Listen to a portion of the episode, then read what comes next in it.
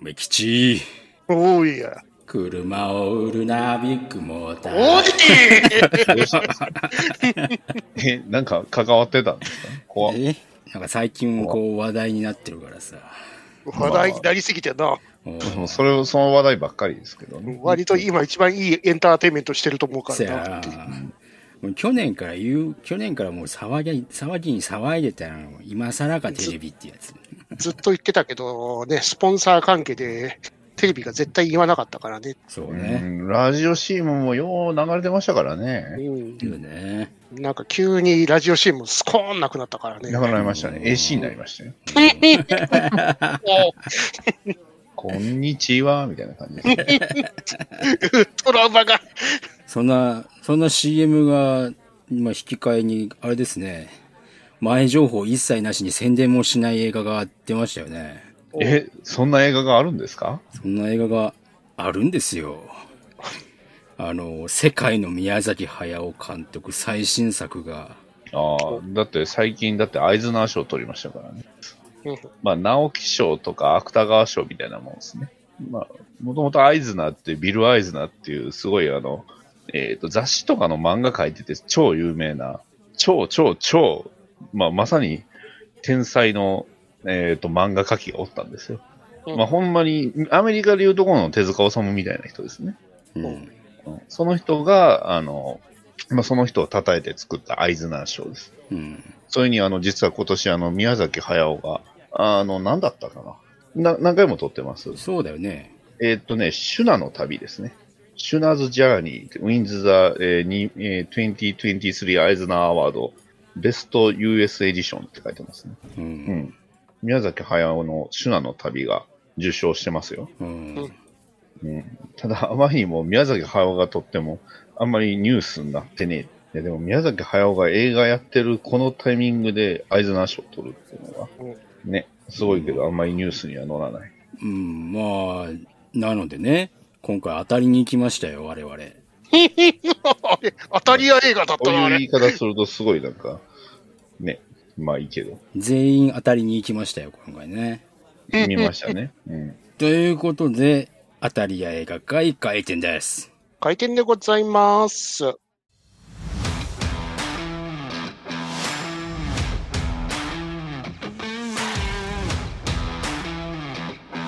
ン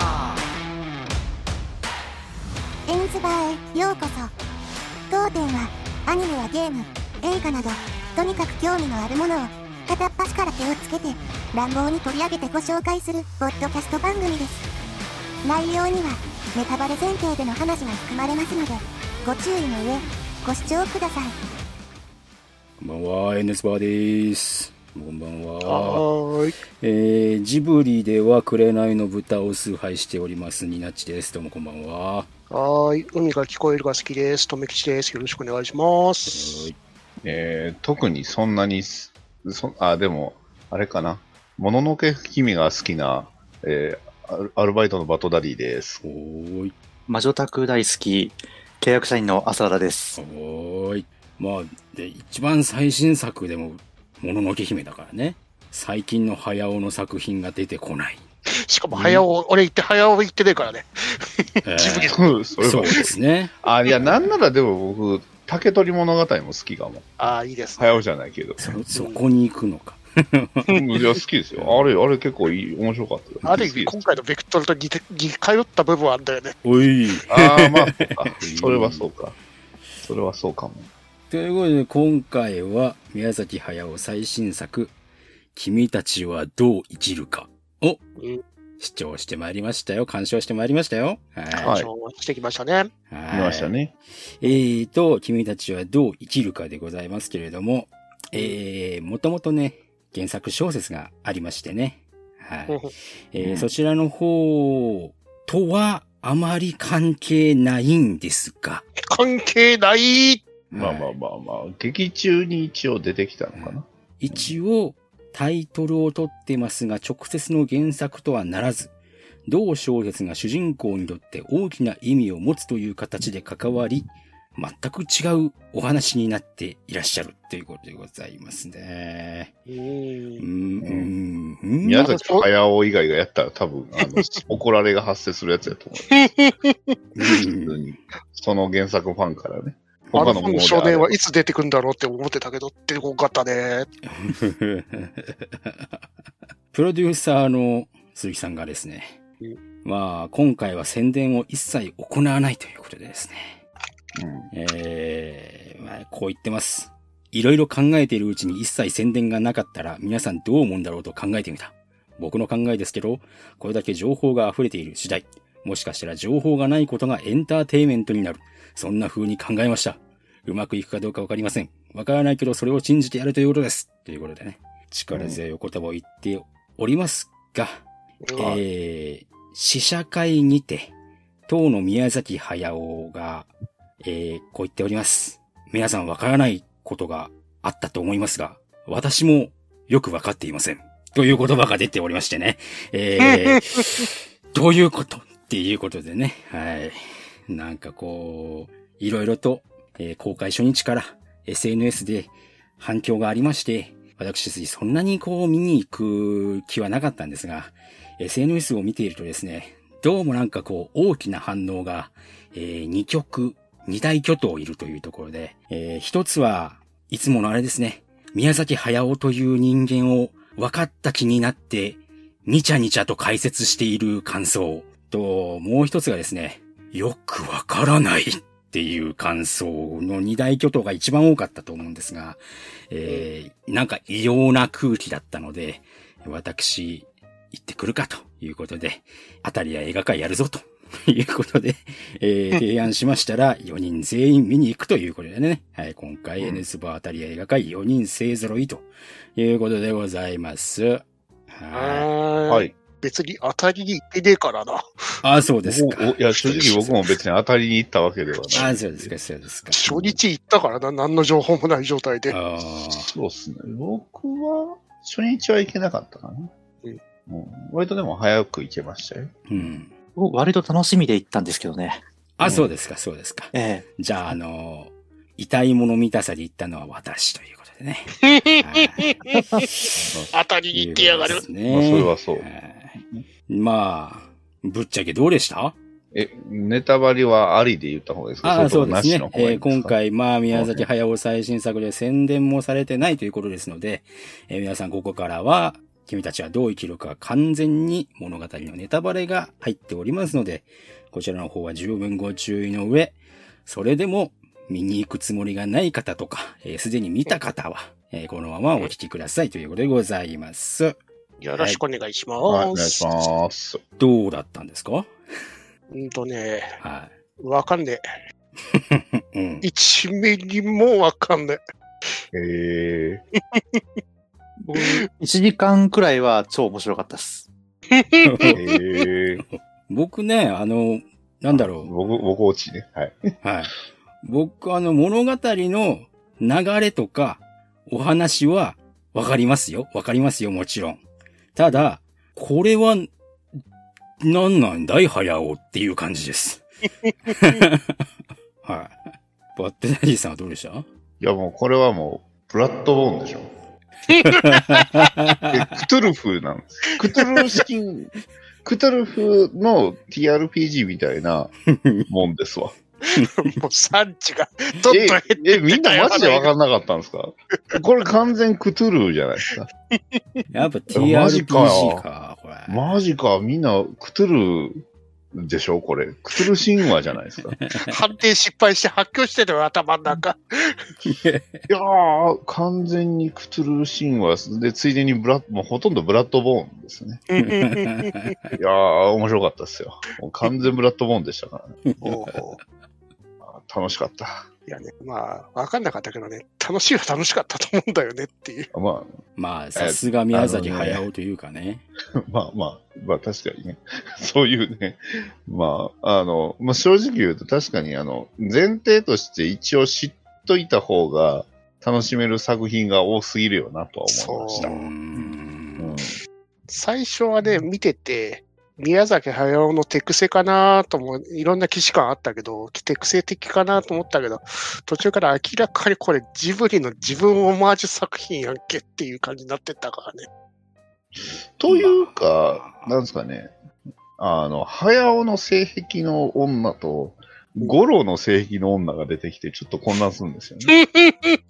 あ、五郎さん、そういえばこういう人好きよねっていうキャラ出るじゃないですか。うん。で、早尾さん、あそういえばこういう人好きよねっていうキャラも出るじゃないですか。うん。親子で性癖バトルしてんな、うんまあこれ、ね、女性のね。いろいろ言われてますよね。あそうか、僕は、あ、もうほとんど感想を見ないようにしました、他の人。僕も見てないんで今回、すよね。他の人の感想マジで邪魔になっちゃうなと思ったうんで。ん。じゃあこれ今回見たの、あの、ズンダモンと、岡田敏夫が会話してるやつだけ見えましたけ地ど。獄みたいな動はい画です。はいはい。あの、僕、僕も唯一。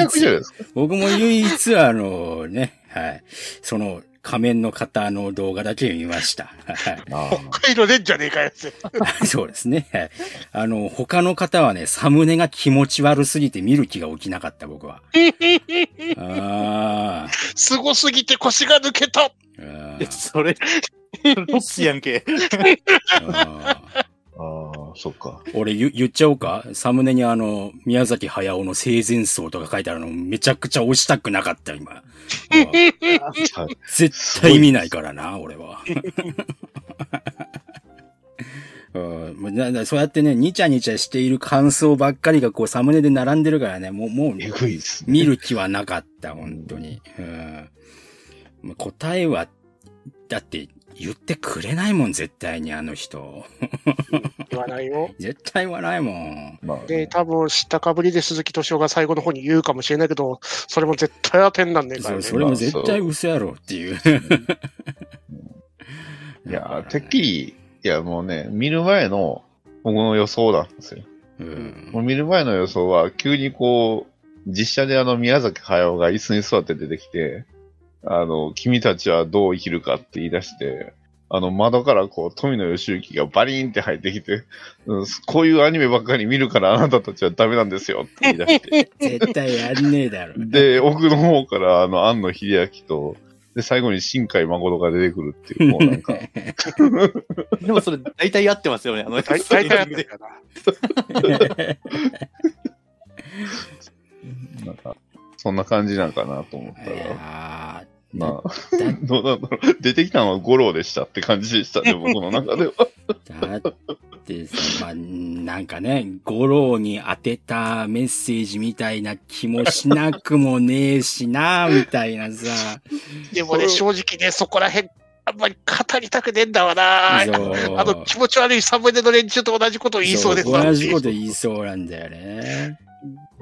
どっちかっていうと、こう、今後の人たちのためにっていう意識なのかな、あの、五郎ではなくね、っていうぐらいでいいかなとは思いました、それは。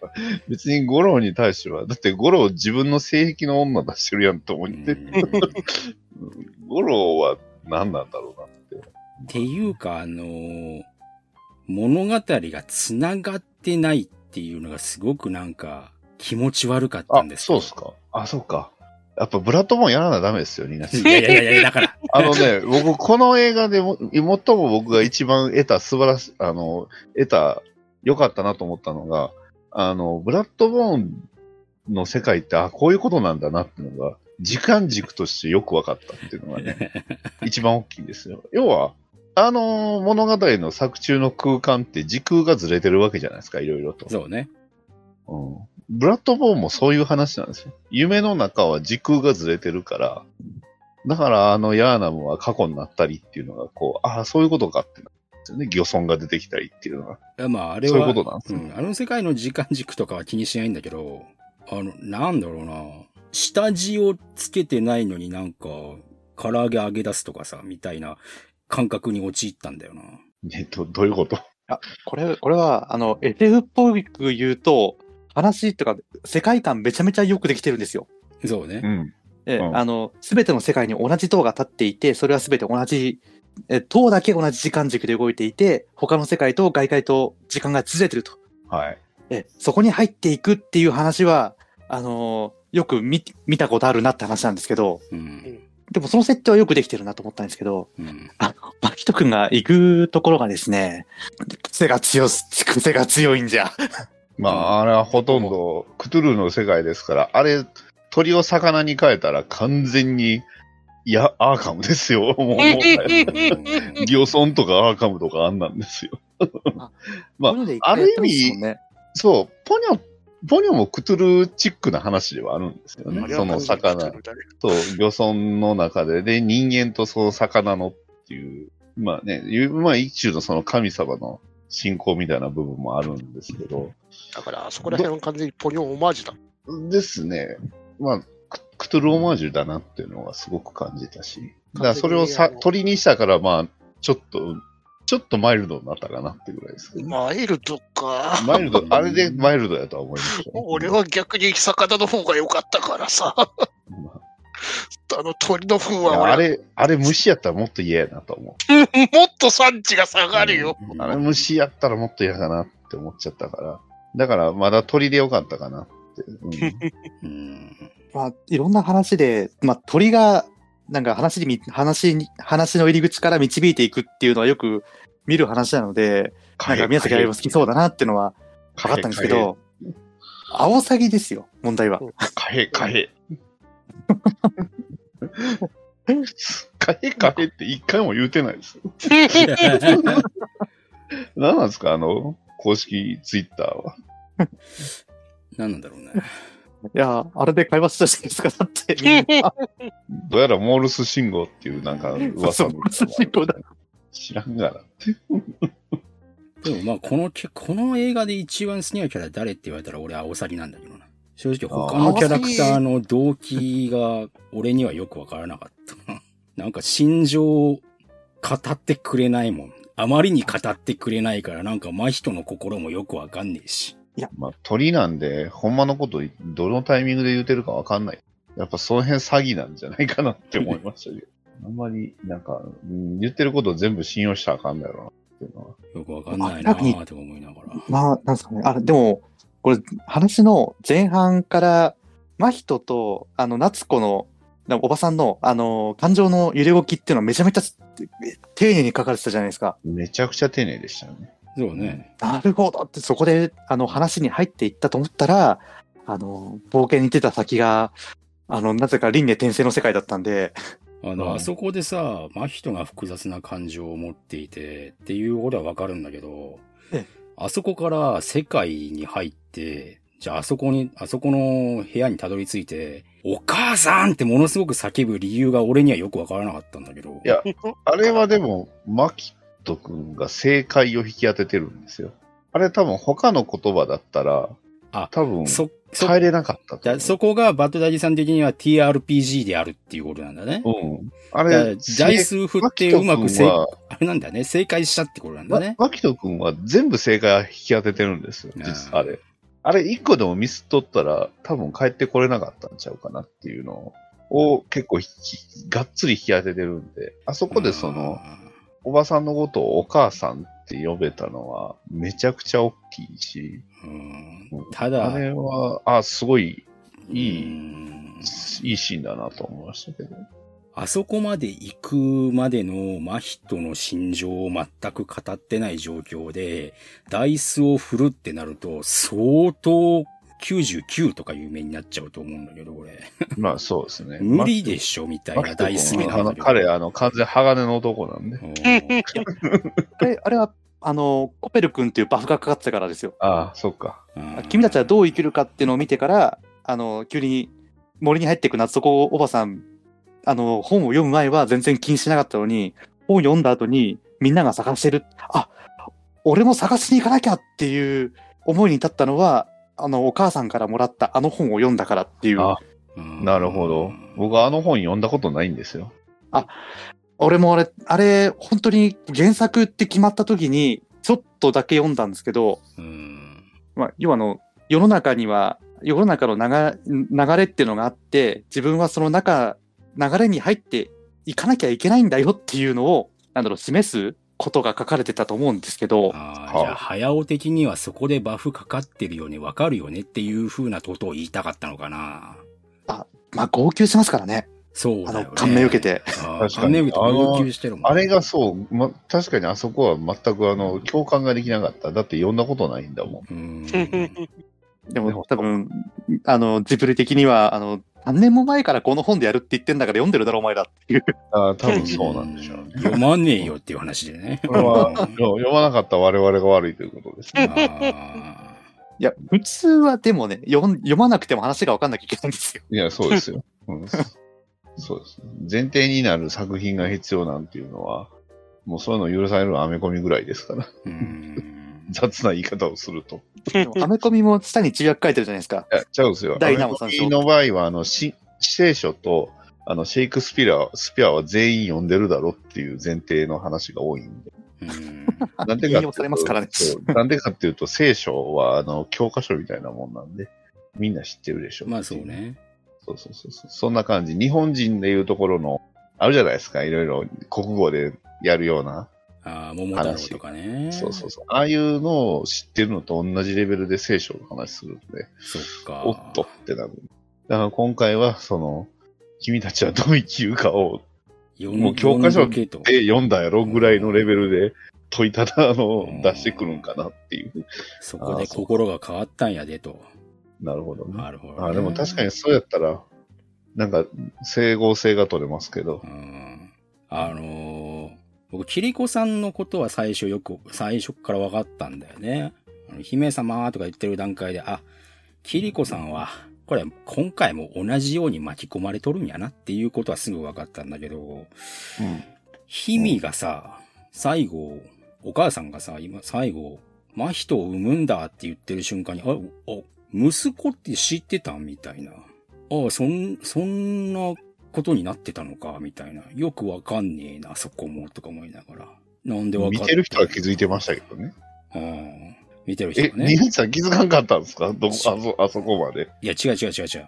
ヒミが、だってヒミは知らないじゃない。いやだから、我々は神の視点だから知ってるけど、わからん。いや、日々もヒミは知らんやん。神かもしれないよ。あ、そうか。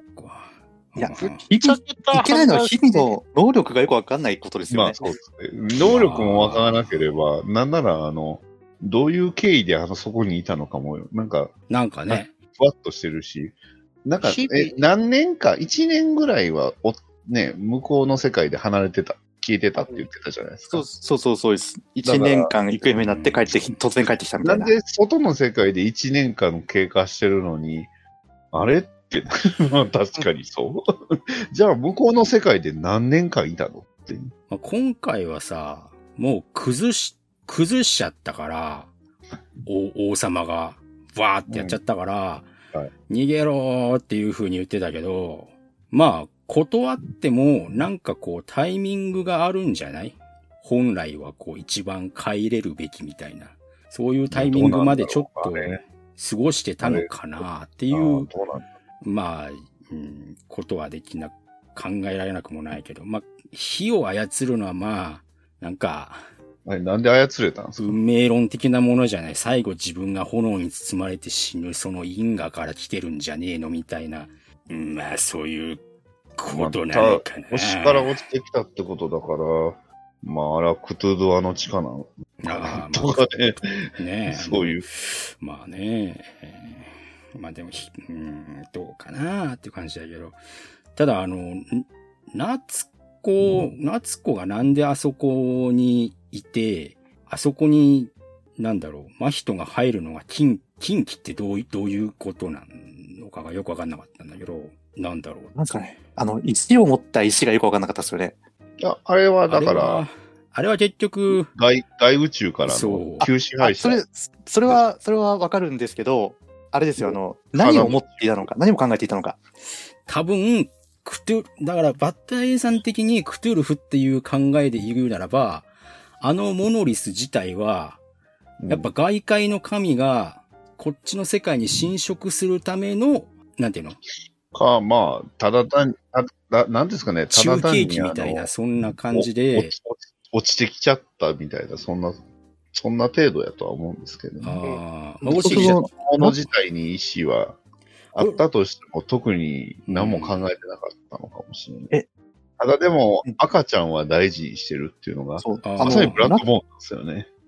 夏子をあそこから出したくなかったっていうのは、なんだろう、あそこでえー出産させたかったってことだと思ったんですけど、ああ、そっか。じゃあ、あそこで生まれた子が、まあだから、あの、要はあの、上上位者みたいなの上位者が、が、やっぱり、うん。やっぱり、やっぱりこっちの世界に外世界の神々が侵食して攻撃を仕掛けようとしてるんじゃねえのかなって俺は思っちゃうんだよね。そ、そこまではな、なあのあの塔はまだ中途半端な完成品であって、いや、そもそも地球に落ちたこと自体がイレギュラーだったんじゃないかなっていうのは思いますね。うなのだから、で、結局そこにあの、大おじさんっていう人が完全に脳に瞳を宿して見入られてしまって、うんで、ね、そこの支配者になってしまったけど、そりゃそうだよね。なんか、だから、まあ、ある種のその契約みたいな部分をしてしまったが、そう。ゆえにああいう世界を作り出して、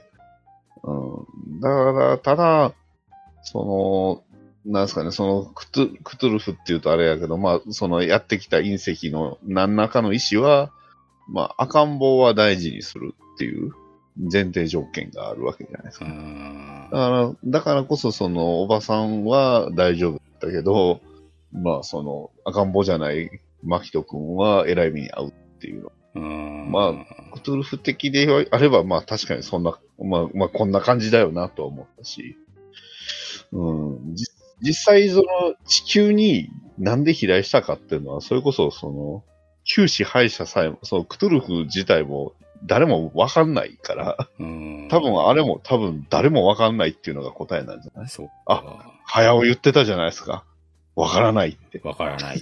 そういうことなんです。そうだから、なんでああいうことになったのかもわからないし、うんなんなら、あの、なんか、あの、なんか門の中にいた怪物みたいなのあったじゃないですか。あの、ペリカンがに襲われて。あれあ結局あれ出てこなかったじゃないですか。あれもなん、なんな、あんな、なんだったんですか？なんだろう。よくわあからない。の墓何だったの？いや、ほんと、あれなんだったんですか？わからないな。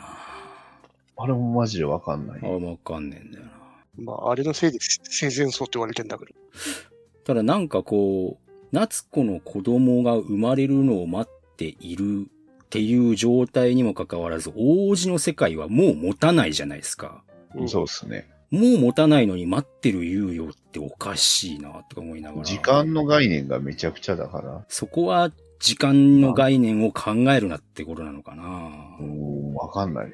そうわかんないあの、積み木積み直しても、あと1日は大丈夫。1日って、どこ換算の一日なのかね。どの換算が1日なのかわかんないですよね。わかんないでも、あのってあの世2日ぐらいうんし、時間の概念が違うとすれば、王子は、もうこの世界は持たないから、真人に継がせたいと思ってるけど、多分外界の神的には、時間の概念関係ないから、夏子が産む子供を待っていても大丈夫っていうような別の、こう、うん思考だったのかな。あ、それはあるかもしれないですね。あるかもしれないですね。うん。その外界のその何らかのあの、あれの意思自体は我々普通の人間では考えると発狂してしまうんじゃないか。そうね。発狂するよね。うんまあね、実際ほら YouTube にはなんか発狂してる人がいっぱいいるじゃないですか。あ、そうね。うん あれ発狂してる人なんですよ。多分。あとあの、わさわさだっけ？わさ、わさわさ？わらわら。わらわら。わらわら、はいあのー生まれ変わる、生まれるんだよっていう風に言ってるけど、それはどこの世界に生まれていくんだろうとか思いながら。わかんない。わかんない。あれってわかんない。わかんない。あれって俺たちの世界に繋がってないはずなんだが、どういうことなんだろうとか。でも、キリコさんは生まれるとか言ってるし、とか。や、やっぱりこれは、やっぱ、あれなんだね。あのー産地判定がこう、毎回こう、我々ダイス振らなきゃいけないような状態になってるね。ですね。でああ、そう。で、それで考えると、じゃあ、まあ、例えばあの、鳥ってあの世界で進化したというか、まあ、もともとなんか、入ってた鳥みたいな感じだったじゃない。あの船何？って。そうあの船、いや、俺、あの、あのあの、い、愛戦士みたいな、死神の列。本当だ。何？や、あの世界見たときに、最初にあの戦争で死んだ人たちとあはいはいはい。えの関係があるのかなって思って見てたんですよ。うん実際のあの地獄に行ってしまったのかなと思って見てたんですけどはいはいはい、そしたら、大おじさんが作ったって言われちゃうじゃないですか。そうそうそう。で、そう、それがいるにもかかわらず、インコの大王と、あの立場同等みたいな感じだったじゃないですか。うんそう。意味がわからないと思って。だから、だからダンテの新曲なのかなっていうのは最初思ったんですよね。うん要はあの地獄、そうですねあの門が地獄の入り口で、ああ、考える人がっていう、そういう話なんかなと思ったら、違うじゃないですか。うんそうそう。そう。うんそう、ダンテの新曲だったら確かに日々に導かれて、神様と対話するのはよくわかるんですよ。そう、すごくわかるんですよ。うんちょっとおかしいじゃないですか。そうねだから、急にあの、外宇宙、宇宙から、そう、隕石で降ってきてて、急にクトゥルフ要素ぶち込んでくるから、あ、ああれこれクトゥルフか。あれか、考え方ちょっと切り替えなあかんなってなって。でもあの世界にあは船の、船の墓場みたいな感じでなってるし、で、こいつらは殺生ができないんだとか言ってる割には、鳥たちはめちゃくちゃ食いに来るし、はぁとか思いながらそも。そもあの鳥たちってほ、他何食ってるんですかね？あの、え、ペリカンなんか言ってませんでしたっけ？なんか、わらわらを食べるために連れ連れてこまる連れてこられた。で、なんか魚がいなければわらわらを食べるしかないから、結局わらわらを、わらわらを食べるんだみたいな。そう。あ、言ってましたね。いや、ペリカンはそうなんですけど、じゃあ、オウムは何食ってるんですか？そう、オウムとインコなんなんだオウムとインコ何食ってる？オウムとインコ、普通に考えたらね虫なんでしょうけど。うんいや、やっぱりあの世界にも巨大な虫おるんちゃいます？あー思わなかっただけで。そう。あまりにも出すとビジュアル的に大変なことに森へ帰れってね、言われちゃうからね。そうそうそうだね。考えるだけで怖いね、この世界ね。そう。怖い。いや、だから怖いんですよ、すごく。だから、すごいすごいホラーですよ。マット君、めちゃくちゃ怖い世界に、単身、まあ、あとおばあちゃんと一緒に乗り込んでいって、無事に帰ってきてるんですよ。そう。だから俺、生マヒ還してきてるんですよマヒトが強靭すぎてさ、強靭すぎる。やべえこいつとか思いながらさ、やべえなって。まあ、傷を負わず、なんか、すっきりして帰ってきてるし、なんか、ねなんかこう、心理描写を一言も吐露してくれることなく、ずんずん突き進んでいくから、こいつ、ねマジで強靭、こう強靭だよ、こいつとか思いながら。強靭です。わけわからねえとか思いながら。まあでも、そういう意味では王子さんにつながるのかなっていうか、あの血筋なんだなっていうのああ、なるほどね。があると思います。要は、最初から体制がある血筋っていう。うん頭、頭を打たなくても、あの、鞘が女の子に人たちっていうことですね。だから、あの、見てきたときは、あの、クトゥルフだっていう風にはちょ認識しなかったから、まあね。あの、い僕や、だっは、て僕だってそんな気持ちで見に行かないですよ。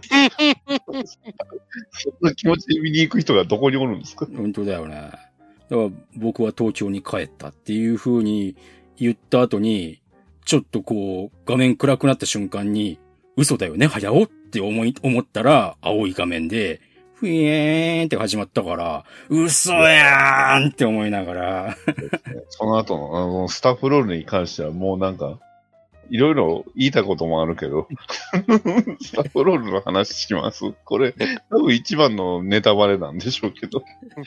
いや、でも、害虫出したなって思いましたね。いや、す、なんかすごいなって思いましたよ。まあ、それをね、見て僕はレジェンドバタフライ。いや、だってさ、俺だってもう、いや、もうだって最初からもうだって、ほら、スーパースターしか感じられないじゃない。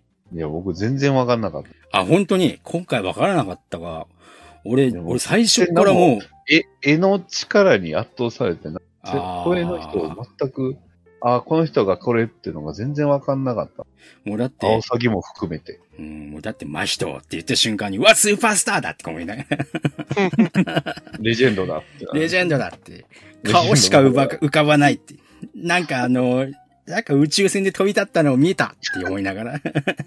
刀振り回しましたよ。うわぁ、本当だよ。もすごいですよね。自分の奥さん、自分の奥さんの妹をまためとってて、いや、う、やばいっすよ。そうですよ。いや、でも、あれは、あの会社を継ぐためっていうか、あの、会社が大元にあの、奥さんのところにあって、そこに嫁いで、あそのなんだろうな、婿養子で入っていった旦那さんだと思うんですよね、俺。多分ええね、婿養子だよね、あれね。にしても倫理観ですうよね。んいやー、だから、あれはね、イチャイチャしちゃいけないんですよ。うん倫理観求めるなら。だから、でもイチャイチャしてたじゃないですか。いや、じゃあ、そう、そうだから、だから、だから、やべえな、こいつってなりましたよ。だってさ、これ、最初のさ、病院が火事になるのと、疎開していく、いわゆる母親の実家に疎開していく時の体時系列を考えれば、夏子のさんのお腹にすでにこう、大きい状態だから、これ不倫状態じゃねえかよってか思いながら、いや、あれ、なん、いや一年後とかじゃないです1か？あれ年後って書いてたから、ギリギリですか？大丈夫です、大丈夫です、大丈夫です。ギリギリですか？本当ですか？大丈夫。本当ですか？一発だったんです安心してくだか安心してください。一発必中だったんですか？本当ですか？おいこれはだってスーパースターですもん。あ、スーパースターだからね、しょほら、もうこの、この、レジェンドなんですから。あ、いいっすね。この一言は説得力あります、レジェンドがね。レジェンドですから。いや、でもレジェンド人の心ないですよね。何がダットさんで乗りつければ有名人だもん、ふざけやがってと思って。いや、でも、100%いじめられるやろと思って見てたら、まあね、案の定やないかって。まあね、でも、レジェンド、けではなん、なんすかね。あの時代としてはでも、正しい男なんですし、なんならね、マジで戦後もあんだけ維持してるってことは、相当やり手ですよ、あのレジェンド。いやだー、いや、何あの、わかるんですよ、わかるんですよ。家族とか一切失わずに戦後迎えてるんですよ、あの男。これ、やべえ、こいつってなりますね。これ、これ、時系列的に太平洋戦争がちょうど終わるのか？いや、えっ、とね、あれがあった後ですね、だから。あの、そうですね。は、始まった段階で、えっ、と、レイ、レイティオキでしたっけ？あの、多分ちょうなど始なんかのまっ作戦の、作戦の名前言ってましたよね。うん負けたやつ。始まった後に、ちょっと火事になって、で、なんか、あれだよね。ななんかやって、うん。途中で何サイパンがどうのこうのっていうそうそうそう。さな負けてどうのこうのって。言ってたから、まあ本当に負けてって言ってたんですかね、あの時代。大本営発表してたんだ。そうだね。台本発表だろうからね。あ、なので、あれですよ、あの、あの、あの一家は戦争で食ってるんで、日本が負けててくれた方が、あの、あーなんだろう、飛行機の国、なんだろう、あの、暴暴風、キキャノキャノピー。ャノピーか。あれをうんあの、日本政府が買っていくんで、負ければ負けるほど儲かるんですよ。そっか。でも、そう儲けてました。えなので、真人君としては、あの、戦争で俺とは食ってるんだっていう気持ちがあったのかなって思って見てたんですよね。だからお父さんあんまり好きじゃないし、うんでもおお父さん、あ、お父さんのことは好きだけれども、お父さんは、あの、な世の中の日本の流れとは逆行してる考えをしてるんで、うん。確かにそうですね。うーん。あのレジェンド、そうでしたね。あのレジェンド。そのま、真人、その真人くんのかん、真人くんの思いと、なんだろう、その、お、俺なん、あの、よ、よくわかんなかったのは、あの、そ、友達と喧嘩するまではいいんですけど、その後にね、全力で、ええあの、頭傷つけるじゃないですか。はいはいはい。あれ、僕もよく動機がわからなかった。その後なんかこうし、なんかね、友達に仕返してやろうって展開になるのかと思ったら、かたくなに違うんだ、転んだんだって言ったじゃないあれ。ね、あれは僕分かりました。ああれね、あの、自分を見てほしかったんですよ、お父さんに。それはそうあ、それ、そうなんですよね。でも、見てくれたのは夏子だったんですよ。あ。そう。そうだから、思惑と違うかった。だから、あそこで怪我したら、自分を見てもらえると思う。自分だけを見てもらえると思った。そっちか。でも、あのーそうじゃ、まあ結果としてはそうじゃなかったけど、夏子おばさんが見てくれた。そっか。で、そおばあちゃんたちも、ね、海外宿してくれた。だからそこもああのあたりから、その、なおばあちゃんたちに対する、うんね、あの、あたりもだいぶ柔らかくなってそうきた。ですね。心理描写めちゃくちゃうまい話やなと思う。そうです。前半すごいんですよ。そっか。すごく難しいね。で、た、ただ俺、あの頭のキスがあったから、あの、詐欺男の声聞こえ始めたのかなって思って見てたんですよ、最初。あああ、頭打ったから。そうですね。そうそうそう。頭打てば、だってね、あの、触手だって女の子に見えますからね。おい、でも、でも近くないです。ち近かったんで。いや違うかったですね。うんええだあれは彼の血のそう血、血の、血血が問題やったってことですよね。だってあれ頭傷つける前に、まあ、来たっていう風に一回言われたもんね、確かね。フィリップの声が。俺、エンディングでそれビビりましたけど。そうもう腰が砕けました。そこでか、膝、膝から崩れ落ちました。マジか。ガクッ言われてみりゃそうや。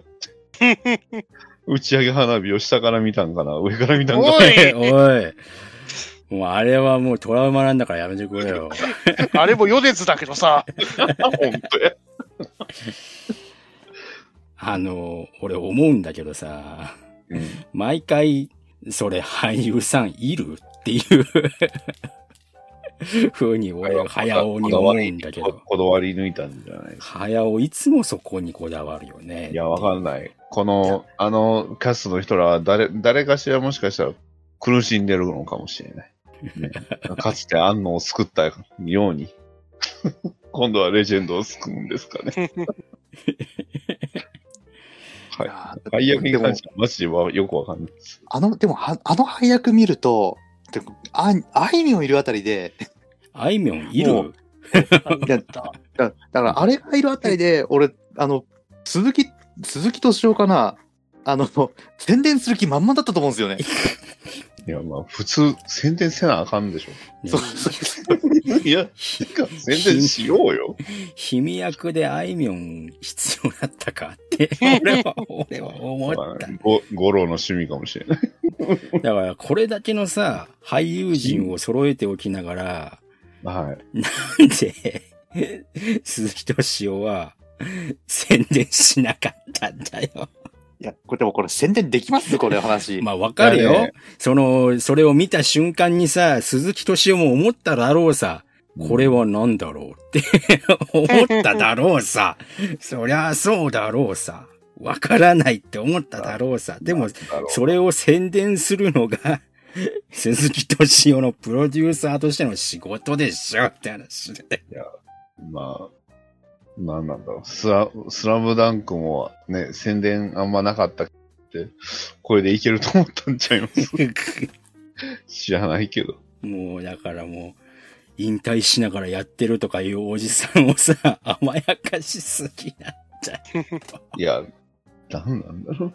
誰の意図があってこういうことになああいう、こういうものがたのかは、本当わかんないです。マジで。作ってる人じゃない。いやー、でも、僕作ってる本人がわかんないって言ってるんだから。まあね、いや、だから、だから多分、クトゥル、みんなだからクトゥルかなんかの何らかの上位者の意志が宿っちゃったんじゃないですかうね。ーんそうとしか思えないですね。も うそうとしか思えないんです。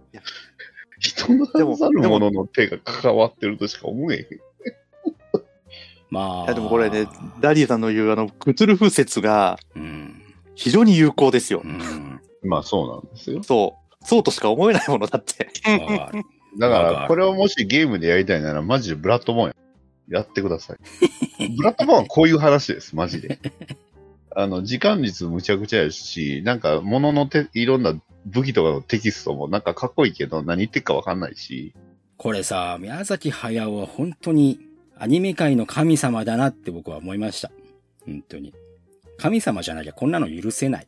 許されない。まあそうね。それはそう。うん確かに。これ、これやって許されてるっていうのは確かに宮崎駿だから許されてると。これやって、なんか批判も別に起きてないじゃないですか。で、まあでまあね、集客も結構来てるってことで、で、こんなことができるのは神様以外にありえないっすよって話でね。これ、これ、細田守がやったらもう大変なことになる。大変ですよ。本当に。ね、福田、福田敏夫がやったらもうどうなるんですか？福田がやったらどうなるんですか？福田さんがやったら。も本当に。う大変なことになりますよ大。変ですよ。新海だったら、なんかできそうな気がするな、最近の勢いだそうですね。と。新海誠謎の新作って言ったら、なんかすごいことになりそうだ新作で一切宣伝ないんでしょ。な。うんうんでも、あの、エンディングテーマだけ米津って決まってるんで、すげえ見たくなる。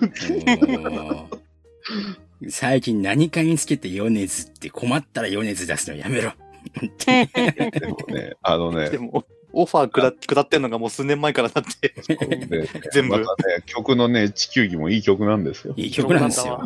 いい曲いや、FF、あの、FF16 も良かったんですよ。最後。もうマジあのエンディング良かったんですよ。ーうん米津でよかったと思いますよ、俺は。よかったと思いました。え、あのエンディングテーマね、FF なのにね、ブラッドボーンに聞こえるっていうね。えマジでやってください。みんな。クソむずいけど、あのゲーム。そうなんだよ。クソむずいのが一番問題なんだよ。手伝うから。いやーまあでもあの、バッドダディさんに言われるまでは、なんかもう、うん。あの、有名画家が描いたようなね、ピカソの叫びとかそういう絵画を見てるような、ものすごくよくわからない難しい感じを受けていたので、非常にあの、その一言がね、わかりやすかったです。な。んかこう、パッパッとこうね、ほどけるような感覚でね、はい。クよかっトゥルフ、たですわ。クトゥルフです。はい。我々は TRPG をやらされてたんですね。見せ、見せられてたっていう。あーまあの、というのも、僕はあの、この映画見る前に、まあ別のあの、海外の方が書いたあの、まあ、バットマンでクトゥルフ TRPG やるみたいな金を読んでたんで、あなんか流れ的にはなんか似たような感じやなって思ったから、すんなりといけました。ーそっか。そう、ババットマン、ドゥーズ、 Dooms from Gotham。まあ、ゴッサムに至る運命だったかなっていう、マイク・ミニョーラっていうあの、ヘルボーイ書いた人のね、うん。あの、まあコミックあるんですけど、割と似たような感じです。まあ、バットマン役で、えー、まあ、クトゥルフ RPG をやるみたいな感じなんで、まあ、あの、主要キャラポンポン死ぬんですけど、この、君たちはどう生きるかは、まあ、主要プレイヤーが誰も知らなかったんだなっていうね。ね全全員うまく生存できてよかったねっていう、うん。うん、そういうのを感じたんで、割とすんなりと受け入れられてしまったというか。やっぱりでもタイム、まああの、ツイッターで検索すると、な結構何人かの人はやっぱそれは受け取ってたんで、はああーあー、これで間違ってはなかったのかな。うんまあそれ以外の感想は、特にあの YouTuber の感想なんかは一切見てないんで。特に、おーなんとかさ。おーなんとかさね。ウォッチメンに黒船襲来とかって書きやがった。適当なこと書きやがった。まあ、TRPG だったから、こういうタイトルだったんですかね。君たちはどう生きるか。君たちはどう生きるかなるほど。ね。こんなものを見てるからダメになるんですよ。帰ってきたな。うんということで、今回は、クトゥルフ映画をレビューさせていただきました。いや、クトゥルフ映画じゃないけどね。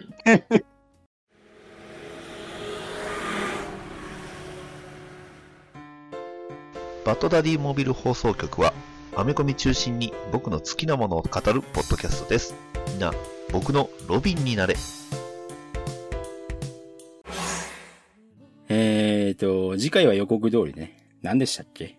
バカはアニメ界ね。そうそうそう、真顔アニメ界だった。はい。ちょっと用意していただいてという感じですね。今 D、D アニメでいろいろもう見て、見まくってますよ。うん 意外とこれ真顔になるのかなと思ったあの、新しい方のルロニケンシンはあ、思った以上に丁寧にやってるからちょっと表紙抜けしました。あ本当ですか？えーやっぱり、うんあそこら辺の、曲以外と、うんあと、劇版以外は丁寧ですよ。あというか、やっぱ前の、劇版は前のアニメのやつの方が偉大すぎたな。ーあー、あの、それ以外は別に、僕は声優さんも問題ないと思いまあす。そうですか。うん。僕やっぱり元のルローニケンシンがすごく好きなので怖くて見れてないですね。うわそれはわかります。でもね、あの、えー、集英組とか、えっ、と、うんなんていうか、ま、卍会みたいなね、なんか、あの、すごいマイナーな敵が普通に出てきて、そのまんまやってたんで、今んとこえあんまり飛ばしてないから、きっと、みんな大好き、イスルギ雷獣太も出ると思う。みんな大好き。なんだっけ、あの子。忘れちゃったな、名前。ゆうたろうだっけ？あーあの、な、なんとか太郎って言いましたね。うんえ、でも、だって、つ、その、天草編じゃねえよ。それ前のアニメだ。あの、あっちの、ね、新しい方のその、謙信の話するときには必ず必要じゃないですか。あそうですね。彼必要ってことは、それはもちろん、イスルギ雷獣太は必要ってことじゃないですか。うんてか、イスルギ雷獣太の話せえへんのに、急に彼出てきたらびっくりじゃないですか。そうね。まだ、まだあれなんですよ。前の謙信の声がちらつくんですよ。あ、それはわかる。わかります。。うんもうそれはしゃあないっすわ。うん。僕はもうそれはなんとかちょっと追い出して、追い出してやって。で、あのー、とめきちさんが見てきてね、あのー、真顔映画界じゃないってことなんで、技術はやらないみたいです。いいよ、やっても。いや、まあいいんじゃない？まあ、来てるじゃないですか。あれはガー、ガーチャはどうだったんですか？そんな名前やったっけ？ガガガガチャガッチャーガチャーッチャーそう。なんとも言えない鋼の錬金術師だなっていう感じで。鋼の、骨の、鋼の錬金術師よりもね、鉄曲げてたからさ、あ、そっか。実写版の。そっか。ああ、錬金術師だからかっていう。それはそうなのか？錬金術師だから鉄を曲げれるのか？曲げるんだっていう。そうやってななんとか納得させたかなっていう。そっか。まあ、新シリーズもなんかむちゃくちゃっぽいな。なんか、でもなんか、なんですかね、映画の、なんかね、中でこう、新ライダー出てくるって、うんなんか、割と久しぶりってわけでもないのかしかも、ああ、去年も出てたからね。な。新ライダーお披露目はもう、単独映画ではおせす、うん、なんかもう、いつもの通り。ただ、ラストバトルでガッチャーとか割と絡んできたから、あ、そうか。おーんっていう、うん珍しいな、逆にっていう。それは珍しいですね。うん、ね。まあ、いや我々にとってはやっぱり新ライダーのお披露目っていうと、嫌いじゃないわとか出てきちゃうからさ。あまあ、そう。そうね。シャドウムーン蹴ったりとかね。そうね。俺はあれ許してないですからね。な納得いってないですよ。宇宙来たまあ、いや、あれは良かったじゃないですか。キャラが、キャラが全然定まってない。まあまあ、ケンタロウの。そうなん大津くらい、あの、3歩ぐらい下がったところで戦ってくれるなら俺は全然いいんですけど、あもう倒すかって。そう。そうね。そうね。それはそうね。まあ、はそう、それはそう。い。シャドウムーンはね、ちょっとね。シャドウムーンはちょっとないよな。そうね。うんそれはない。まあ、ということで、次回は真顔映画会ということでね。はいアニメ界じゃないんじゃないですか？あ真顔アニメ会ですね。映画界やったらいつものやないですかいつものやつね。はいということで、本日は閉店ガラガラでございます。はーい、閉店ガラガラ。次回もよろしく。エムズバーでは皆様からのファンレターをお待ちしております宛先は Twitter ハッシュタグの場合 M バひらがな3文字でえぬばまで。また Gmail の場合 N ズバアットマーク Gmail.com E N U Z U B A までお送りください。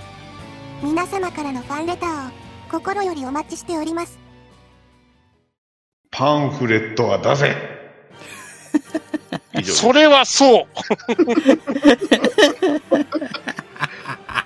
何にも確認作業ができねえっていう。そう。そう。もう今もそう。パンフレットは出さなダメでしょ。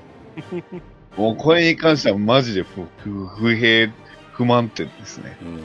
前編覚えてるから、まあ、すごくよく分かったよ、さっきので、クトゥルフで。すごく分かった。でも、パンフレットは出せ。本当だよ。マジで出さないとダメです。何回言わんかいっていう話でも、お前何回言えっていう 気はするわ。別にね、それこそその、うんまあ、作中の映像の切り張りだけとか、ね、まあ、スタッフロールだけとかでもいいから、パンフレット、あとグッズももうちょっと出さなさ、出しなさい。わ、わさわさなんかグッズ出すために出したやろって感じで。本当だよ、俺これ。も言い忘れてた。そうそうそう。なんやねんって話で。今回ジブリの中で異質だったのが、だいたい見終わった後って、何かしらセリフ1個や2個頭の中に残ってるじゃないですか。うん。この作品何か残ってるものありますか？君たちはどう生きるか。言ってねえ。言ってないから。割とあの最後の友達ってあれは好きなんだけど、嫌いではないんだけど。ああ、なるほどね。菅田将暉の？もう言っちゃってるけど。あ、人、逃げろ。どうすればって思いながら。まあ僕としての一番の不満点はもうパンフレット売れや。そうね。それはそうね。本当にそうですよ。は、こあ、れは。あかんやろ。もう売ってるんですか、パンフレットって。まだ売ってないです。あえー多分、パンフレットが出ると同時に宣伝が出てくんじゃねえですか。あ 長いスパンでやることを。っていうか、普通、い思うんですけど、せめて一週後はもう出してええと思うんですけそう、そうなんだよね。そう2週も出さないとはさすど。がに思わなかったななんで二週。出さへんのいや、落ち始める頃にもう一回出してくるんだね。そうですね。たただ今やると、あのーミッションインポッシブルに被るから、それは避けたのかな、ぐらいな。いや、まあ別にトム・クルーズに気をつく必気使う必要ないと思うんですけうん。何なんだよ、このさ、グッズ。ポスター、クリアファイル、ポストカード、下敷き。映画館行った時に、あ、あれ、ここは、ジブリのテーマパークから、テーマパークかなんかかいと思って、ジグソーパズルだとか、はいはジブリグッズ立体パズルだとか、ど。はいはいはい。カルタだとか売ってて、ジブリの森かな？ジブリの森かな？ジブリの森出張店かなって。オリジナルグッズを当てようって書いてあるけど、このオリジナルグッズを劇場でも販売しろとか思いなそうがら、それはそう。そう、そこなんです。買うから、買うからなんか出せって思いながら。せめて何か映画に行った証を一つは残させてくれよっていう。それが下敷きじゃダメだろって思いながら。うんカヘカヘ言うとる場合ちゃうやろっていうのは、カヘカヘ、まだカヘカヘ言ってるならまだ。それは僕の大きい不満点で。もし不満点あえてあげるとすれば、まあそこかなと。うん、パンフレット。いや、大事ですよ。もしかして、こう、あれかな。鈴木敏夫からのこう、パンフレットは大事だよというこうメッセージなんです。いやだ、メッセージだな。